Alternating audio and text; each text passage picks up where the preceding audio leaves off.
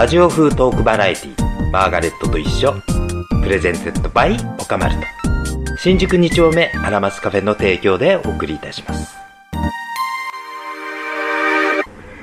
皆さんようこそおいでくださいました。マーガレットと一緒、クリスマス前にお届けします。さあ、今回ゲストにお招きした方はですね、実は前々回、このマーガレットと一緒のゲストでおいでいただいた桜田宗久くん。えー、胸の時に、えー、なんとお客さんで来てもらって、もう速攻その場でスカウトですよ。で、無理無理スケジュールを忙しい中合わせてもらって今日登場していただくことになりました。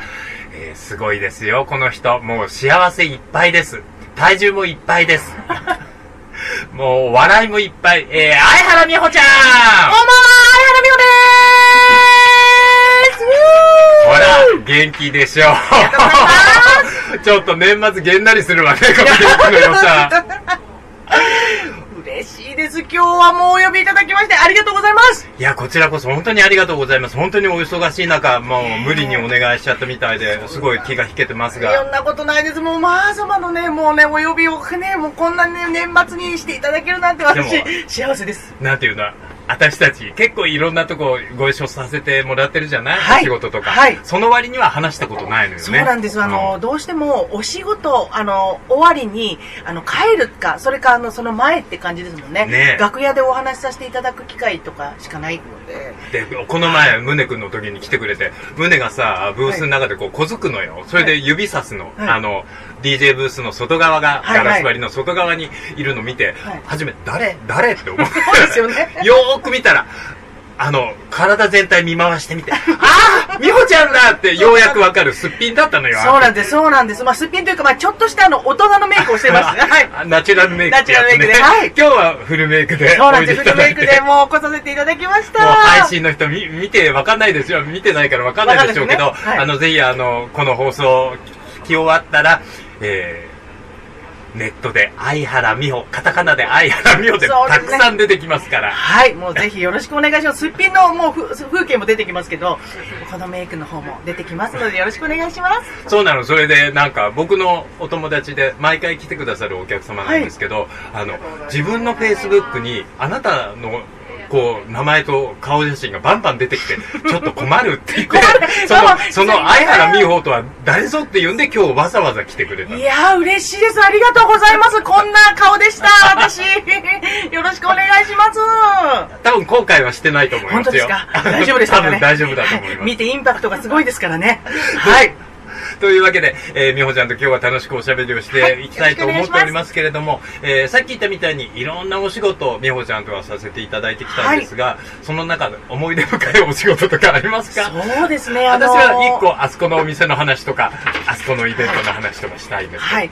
私は、あの、本当にあのやっぱり、ちゃんとは少しだけでもお話がしっかりできたのは、やはりあの、銀座の砂漠のバラの時の、あの、ご一緒させていただいた時のお話ですかね。私もその話はしたかったんだけど、はい。砂漠が初めてあった？あいやなそ何回かその後あの前もあのご一緒したことあると思うんですけどもでもやっぱりその時が一番印象深くてですねあのご一緒にあの楽屋でもお話しさせていただいたっていうのがすごい貴重な体験でした。なんかあの当時はやっぱまあドラッグクイーンは結構世間的にも一応認知はされ銀座からお呼びがかかるってないと思ってたんですえそうなんですか？ぎ銀座ってやっぱり、はい。やっぱりあの夜遊びの世界じゃ上の世界じゃない、はいはい。であれはねどういう経緯できたのかわかんないんだけど、はい。なんか忘れちゃったんだけどまあお呼びがかかってまあ銀座面白いじゃない？って言って行ってみたら広いのよ。すごいお店なわけ、もうボックス席をバンバンバンバンバンってそうですそうですよねであのもちろん、えっと、女の子たちホステスの子たちもいるし、なんだけど極物としてまあまあな彩り私たちは、すごい彩りでしたもうあのあの時にあの主催の方がですね、私あの言われてたのがもう一流のドラッグクイーンの方に来てもらってますっていう風な形であのご紹介を受けてその時にやっぱお会いしたらあやっぱりマーガレット様だと思ってですねその時にやはりあのその時の所作ですね。お客様へに対する所作とかそういうのを見させてもらってすごく勉強させていただきました。もういろんな方にもう本当にマーガレさんがあの接してる姿を見て感動しました。か銀座のお店でおかまって聞いたら多分あの銀座で働いてらっしゃる女の人たち、はい。ホステスさんがお仕事終わってから来てちょっとまあ楽しんで帰るみたいなものを想定していたので,、はい。でそこら辺のは気をつけましたよ。やっぱり銀座のホステスさんって私たちみたいなのよりはやっぱハイクラスですから。なんかあの特にそのイベントのイベントの一番最初のその2日間の時にあのマーガレットさんがあのたくさんの方にもう本当にもてなしていらっしゃるのを見て本当に素敵だなと思っ一応て全テーブル回らないとさいけないじゃない？であとお帰りですね。お帰りの際も、まあ、あのちゃんとあのお迎えとそしてお帰りもしっかりとご挨拶されててもうなんかやはり一流の方って違うんだなっていうその時に思いました。でもねあのほら私はいわゆる踊る方のクラブが長かったじゃない、はい。ああいうとこってそういう入る時はバウンサーがいてさ、はい。ドアがいて、なんだけどあのまあアメリカとか欧米のところは入り口にドラッグクイーン立ててるのよそのですよね。それで、えっと、バウンサーが大体断るわけよ、あんたダメ帰って。とか、あんた入れないよみたいな。汚れ役をやってクイーンはあんた入っていいわよって、うんうんうん。クイーンがお客を選ぶっていうそういうのが割とスタイルであって、はい。そういう役割って日本でも欲しいみはね、うんうん。みたいな思いつきでやって。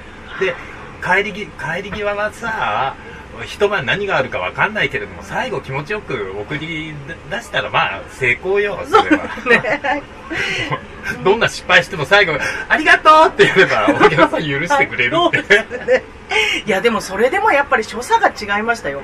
や。はりなんかあの若いドラッグクイーンの皆さんも何人かいて私もあのお友達のリタちゃんとかもいらっしゃいましたけど、やっぱりマーガラさんのあの対応というのはもう本当にどんなもう年齢層がどれだけ高くても低くてももうどの方にも素晴らしい対応で綺麗で本当に。褒め殺し。いやいやいやめてよ本当にやめて。私だから今日本当にこういうふうにお話しさせていただくのって初めてみたいなぐらいゆっくりお話しさせていただくんですけどもう憧れてあの本当にあの最初にあ出会った時のお話していいですか？私が初めてあのマー様を拝見したのはですねあのデパートメント H がまだオンエアウエストで。やってる頃にですね、はい。はい。私あの大学生だったんですよ。で大学生の時にあの友達とですねあのじゃあ遊びに行こうって誘われて行ったのがそのデパートメント H だったんですけどその時にマー様とあの拝見してですねうわあこんなにキラキラした世界あるんだと思ってその時まだ私パフォーマーやってなかったんですよ。役者のはい。役者さん。あそうなんです。私3歳からあの劇団東廃というところで小あの、役から。あの劇団と、そうなんです。東のハイと、俳優のハイと書いて。そうなんです。駒込が。はい駒込にあります。はい。あ、そう、子役だった。そうなんです、よ。私あの静岡だったので、うん。静岡からあの新幹線で通ってたんです。毎週レッスンにでその時にあの、まあ、その東京に、まあ、あの憧れてたっていうところもありましたけれどもで大学生になって初めてのイベントにあの友達と夜行ってみようかってなった時にあのそのお友達はもう予約クイーンというのがもう知っていてそうあのもう美穂ちゃん絶対好きだからっていうことで 行ったんですよ好きだった。すごいもうキラキラしててショーも素晴らしいですし、あとあのあそこの会場もなんかこう段差がすごく高くて、はいはい。バルコニーの席がぐるりとこう囲んでるからね。でもうその高さでもう圧倒されてですねでその後もう自由に皆さんが最後あのこう時間のある時に踊ったりとかでたまにこう声をかけていただいたりとか私その後ももうマー様のファンになって六本木でやっていたホワイトってイベントがあったんですよで白い衣装を身につけて、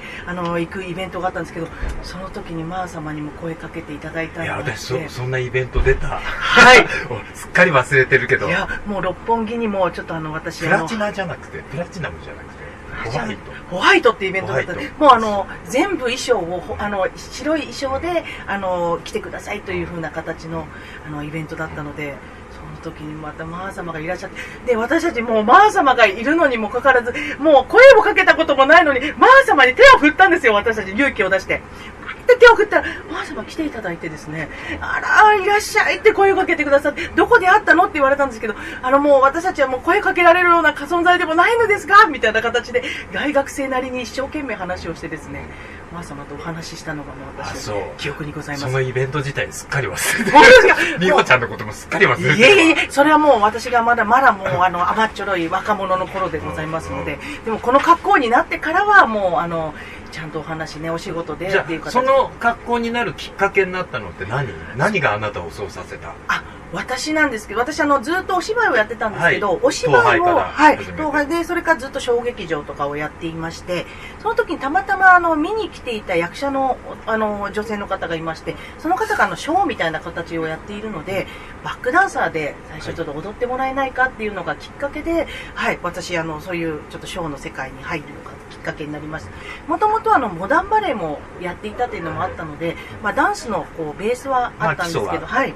ですけどあのそういう風な形でショーをやる人に見せてあのダンスを見せるっていうような形のものっていうのはなかなかなかったのでうん。それがきっかけで最初プリンペランっていうグループで最初始めたんですけどはい。あの3人組なんですけどあのもう本当にもうお胸がぺったんこのそうプリンとペランっていうような。はいはい。ね全然違うじゃない私あのプリンの方ですからどちらかプリン担当だプリン担当であはい。昔からプリン担当。そうです。あとは、あの、もう一人、あの、グラビアアイドルの子がいまして、もうあの、ちょっとあの、ブス、あの、ブサイクな顔ランキング第2位を取ったことのあるグラビアアイドルっていう女の子と、私と、あの、ぽっちゃりと、あとはあの、ちょっとほほ細い、あの、ペタン。ペタンのね、あの、女性と3人でっていう形で、あの、パフォーマンスをさせていただくっていうのがきっかけで、あの、始めたのですね。ですが、あの、その、グラビアの子がですね、ちょっと大阪に戻らなければいけないということになりまして、それがきっかけでもうその活動休止。散、それで私が一人でやるということになりまして、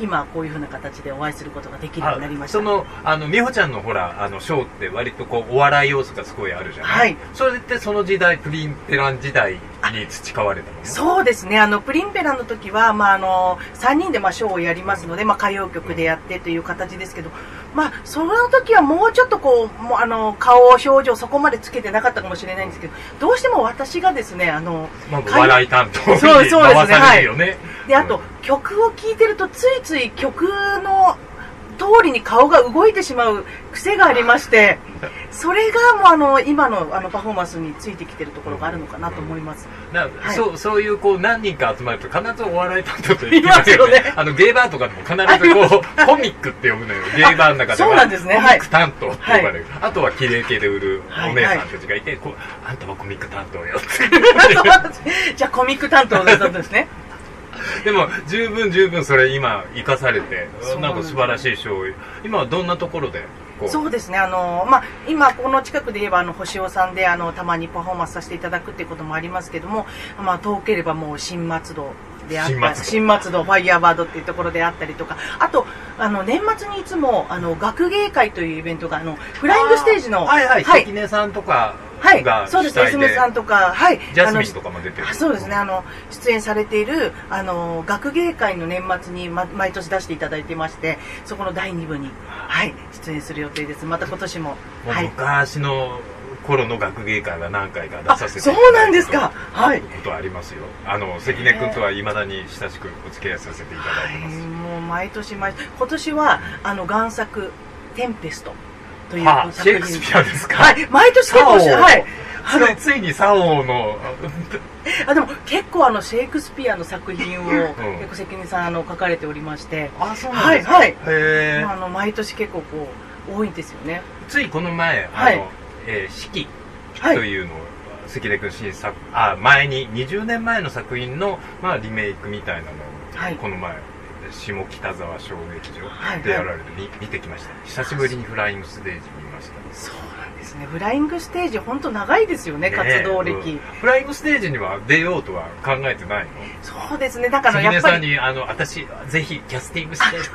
なかなか色仕掛けで。そうですね、でもちょっと、もうお,、ね、お願いね、あの、して、してみてもいいんですけど、あの、どうしても今はうん、ちょっと子供がね、はあ今、5歳の子供がいるんですよ。あらそんなのそうなんです。知らないあの届け出出てないから届け全然知らなかった。ですかそうなんですよ。子供がちょっとあの、今まだ小さいもので、あら。そうなんです。それでですね、なかなか今は、あの、活動がこう、なんか長い期間の練習期間っていうのが、はい。なので、あの、パフォーマーだと、あの、自分の家でできるので、うん、たあのそれは限りでお仕事取れますもんね、そうなんです、そうなんです。あら子供いたの。そうなんです。実はその5年前5年前ですかね。もう今5歳になりましたで。あのその頃あの星尾のあの企画でですねあの宗下さんの企画で、あのプリン体というアイドルぽっちゃりアイドルユニットやってたんですよ。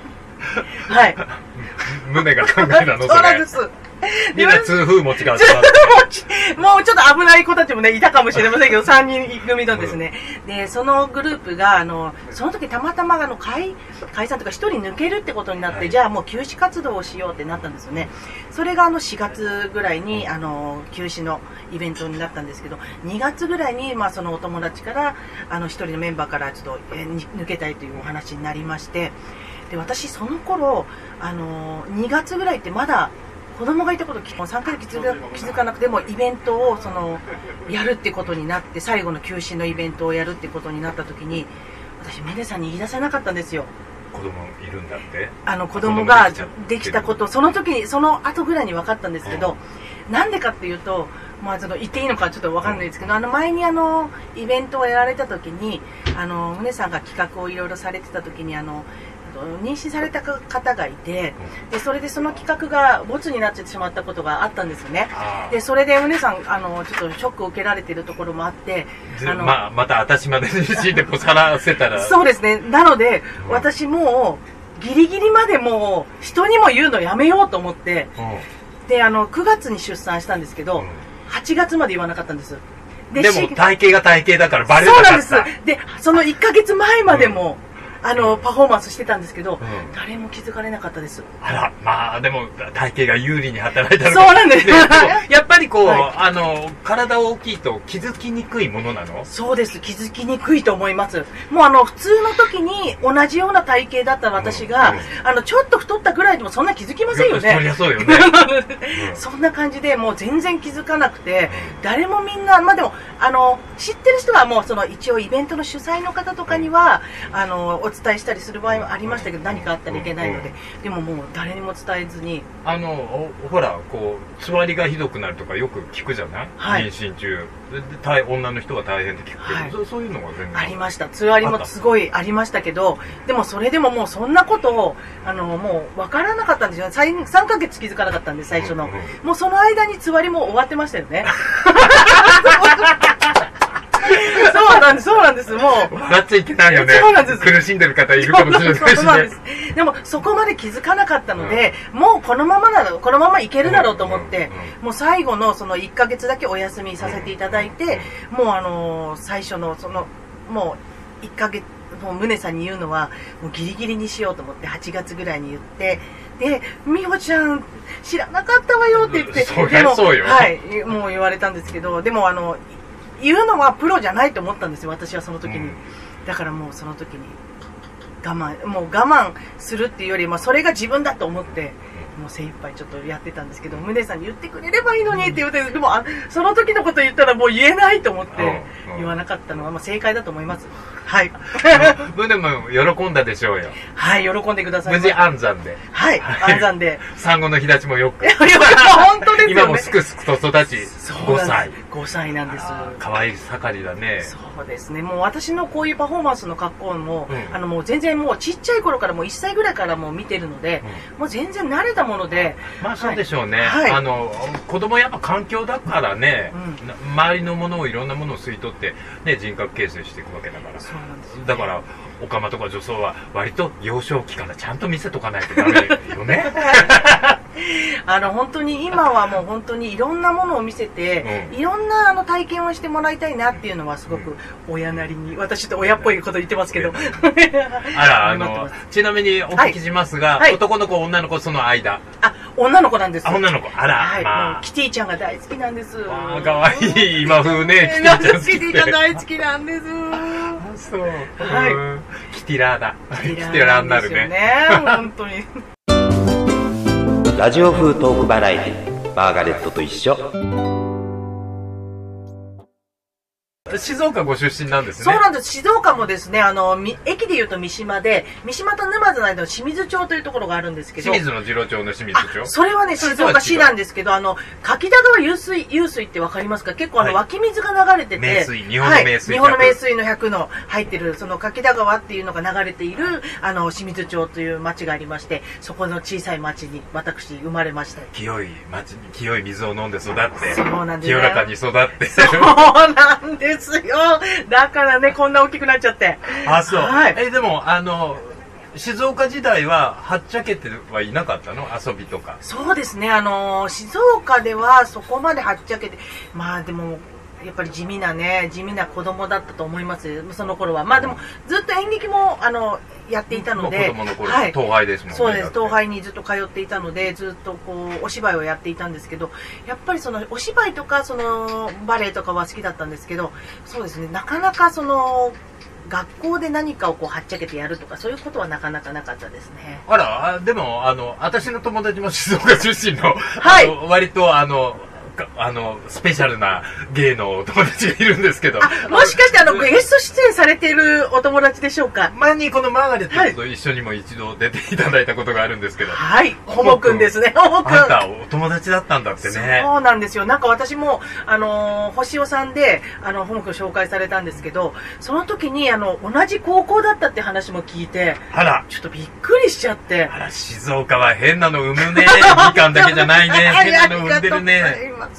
ありがとうございます。それでも、本当に静岡のこの静岡のみかんも、あの、レインボープライドでもちょっと、あの、歌わせていただいたことがあったんですけど、はい。その時にホモくんが、あの、もう前の方で、みかんってやってくれたの、もう私、嬉しくて、そんな人いるんだなと思ったんですけど、見たらホモくんで、なおかつ同級、高校の同窓。そうなんですよ。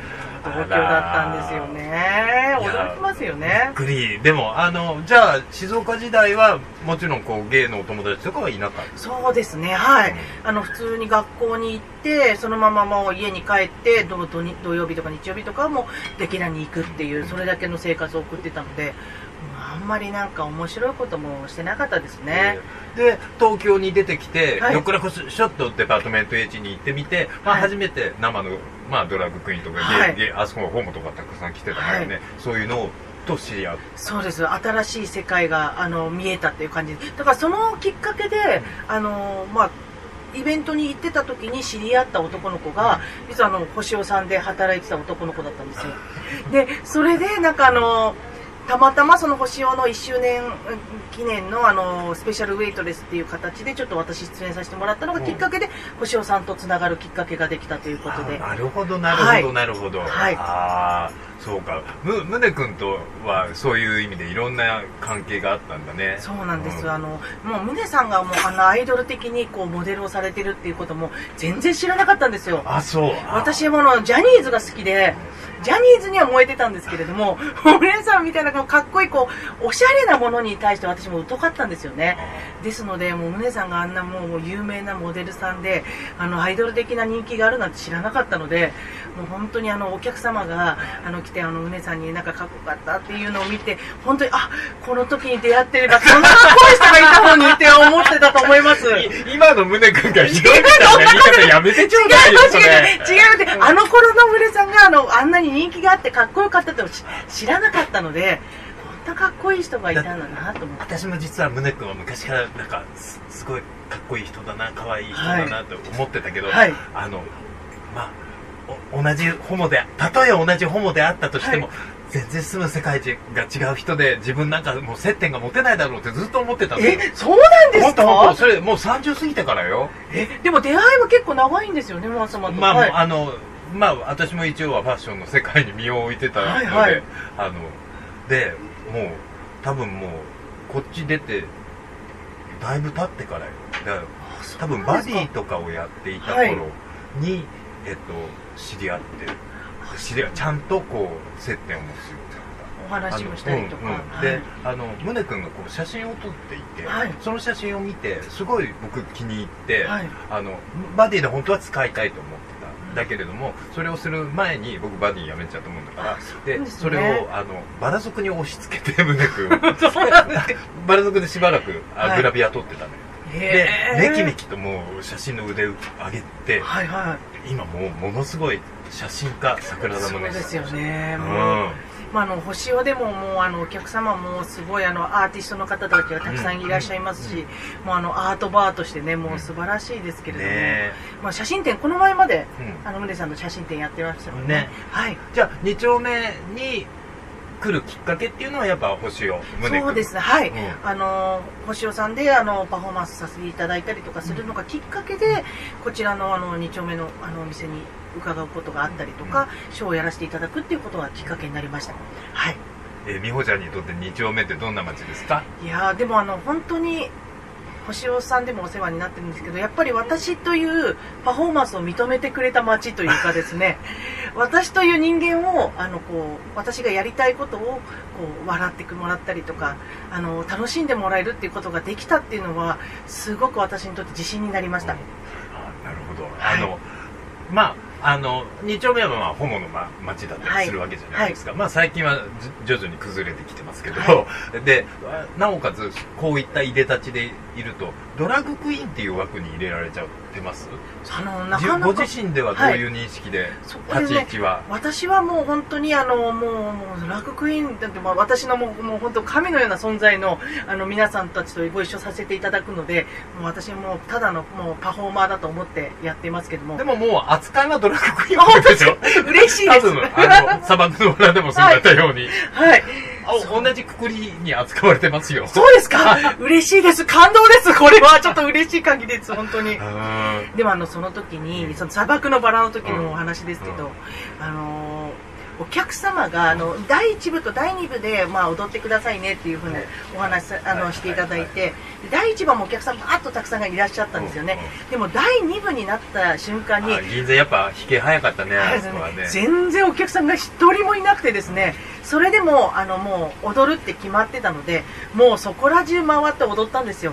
そしたらその時にマー様が声かけてくれたのがもうなんか「美穂ちゃん頑張ったわね」って私あの曲すごく好きよって声かけてくれたのがすごく救われたというかすごく良かったわよって。あのしょっぱい現場はスタッフ同士キャスト同士が仲良くしないとさはい。辛いじゃないよだって。確かにあれはしあのしょししょっぱかった。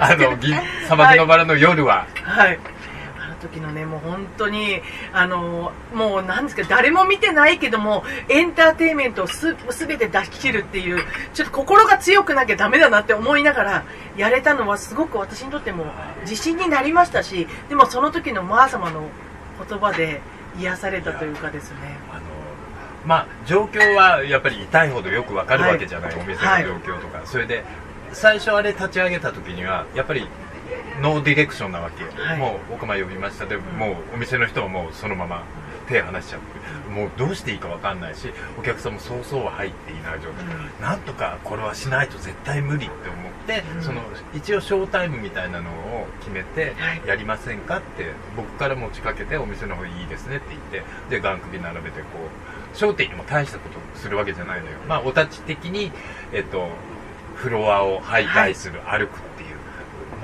何花魁行列みたいな、はいはいはい。ようなやつを企画してやってそれにご協力いただいたと、はい。ねえ。でもあれはすごくいい経験になりましたしあそこであのでもこういうふうにあの今日のきっかけをあの作らせていただくことになったのかなと思って感謝してます。で今回は本当にあの出ていただいて本当にありがたいし救ってもらえるそんなことないですよ。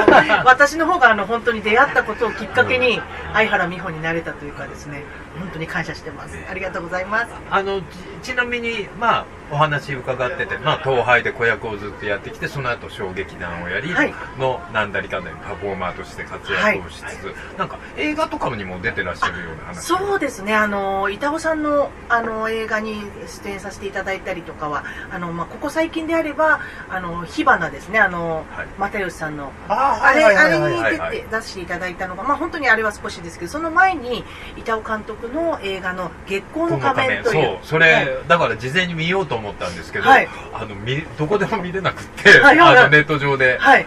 そうなの悔しい見たい。ぜひあの見ていただきたいんですけど私があのヌードになっている。やだ。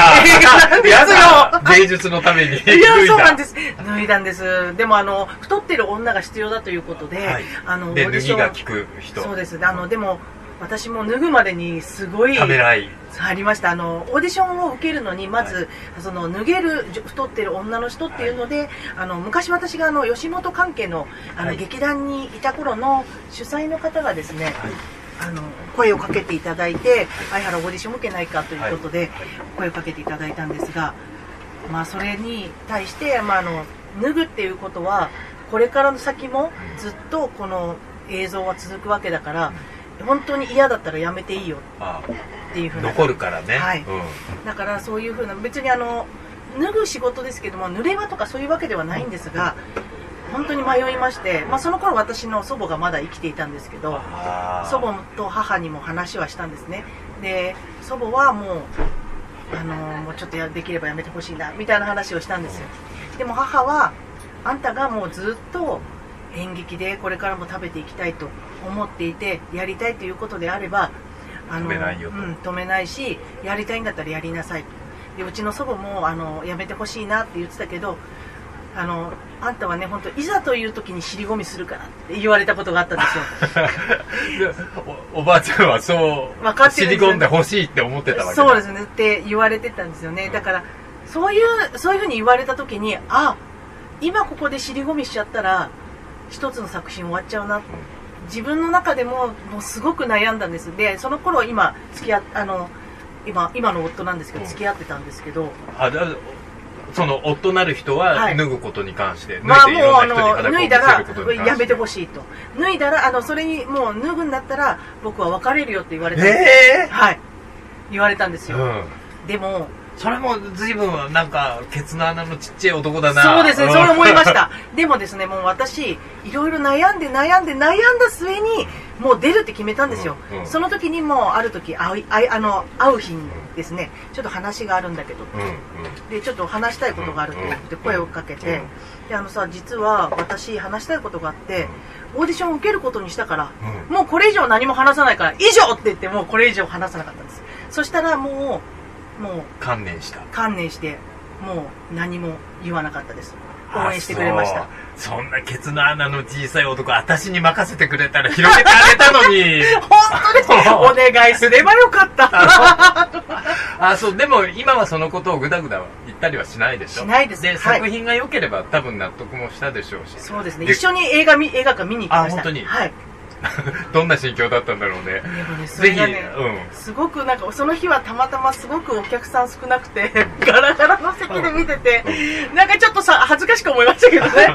そっちの方が恥ずかしかった。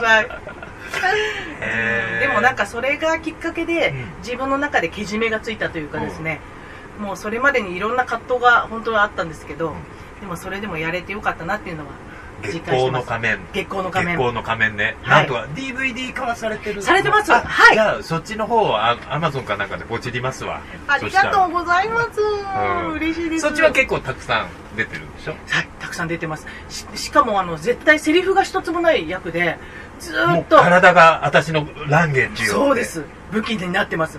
もうあのそれに石原さとみちゃんも出てますけど。あらあら。はい、ま うん。あのこんなこと言っていいんでしょうか、うん。いいですかね、うん。石原さとみか相原美穂かみたいな映画でしょうか？あそう。あっそう。て言ってしまいましたけど。喧嘩ぶったねあの 石原さとみに今。すいません。石原さとみファンが今。そうですねあのもうもう猛攻撃でツイッターに書いてるよ。ね。やばいですねこれね。聞かれてたらどうしましょう相原やべえとかここはカットで。しないよしないよ。うちはカットしないことで売りなんだよ。恥ずかしい。言ってしまいましたよ。はあい。そう。あはい。でもそのぐらいの作品だってことですね。思い入れのある。思い入れがあります、あのもうあの落語をテーマにした、うん。あのおしあの物語なんですけど、はいはい。はい。なのでちょっと不思議な感じというかですね、ちょっと変わった映画といえば変わった映画かもしれないですね、はい。ぜひ見ていただきたい皆さんもぜひ見てあのこのゴージャスなボディを。はい。ぜひ見てみてください。さあえーもうなんか時間あっという間でしたよ。いやもっと話したいぐらいです。本当に。ももっと話しましょう、はい。また何回も来てくださいえー、嬉しい。そんなこと言われて。いっぱいもうあのマー様のいろんなことをいろいろ考えながら。あの子育てでもう大変だとは思うんですけど、は次になんかあのキンキンやるパフォーマーはい。パフォーマンスがいつとかありますか、予定があれば、えー、と12これがですね。月の29日あなんです。12月29日、はい。ギリギリ配信間に合うかもしれないあです本当ですか。29日30日にですねあの毎年行われます劇団フライングステージの学芸会2022えー、と贋作「テンペスト」こちらの第2部私たちパフォーマーが出演させていただきます楽しいですね。楽しみですね、それ、はい。楽しみ。です学芸会もずいぶん長くやってるイベントだから。そうなんです。私はあのどうしても29日だけちょっと出演させていただく予定なんですけれどももう素晴らしいパフォーマーそしてもうお芝居も素晴らしいのでぜひ皆さん見に来てください。いつも満席らしいです。そうですよ。あれ、はい。なかなか入れないって。そうなんです。街中の噂です。街中の今あのシアターミラクルという場所に変わりましてはあそうなんですか。はい。はい、いで今やっておりますのでぜひ皆さんよろしかったら見に来てください。はい、私も行きたいと思っております、よろしくお願いよろしくお願いしします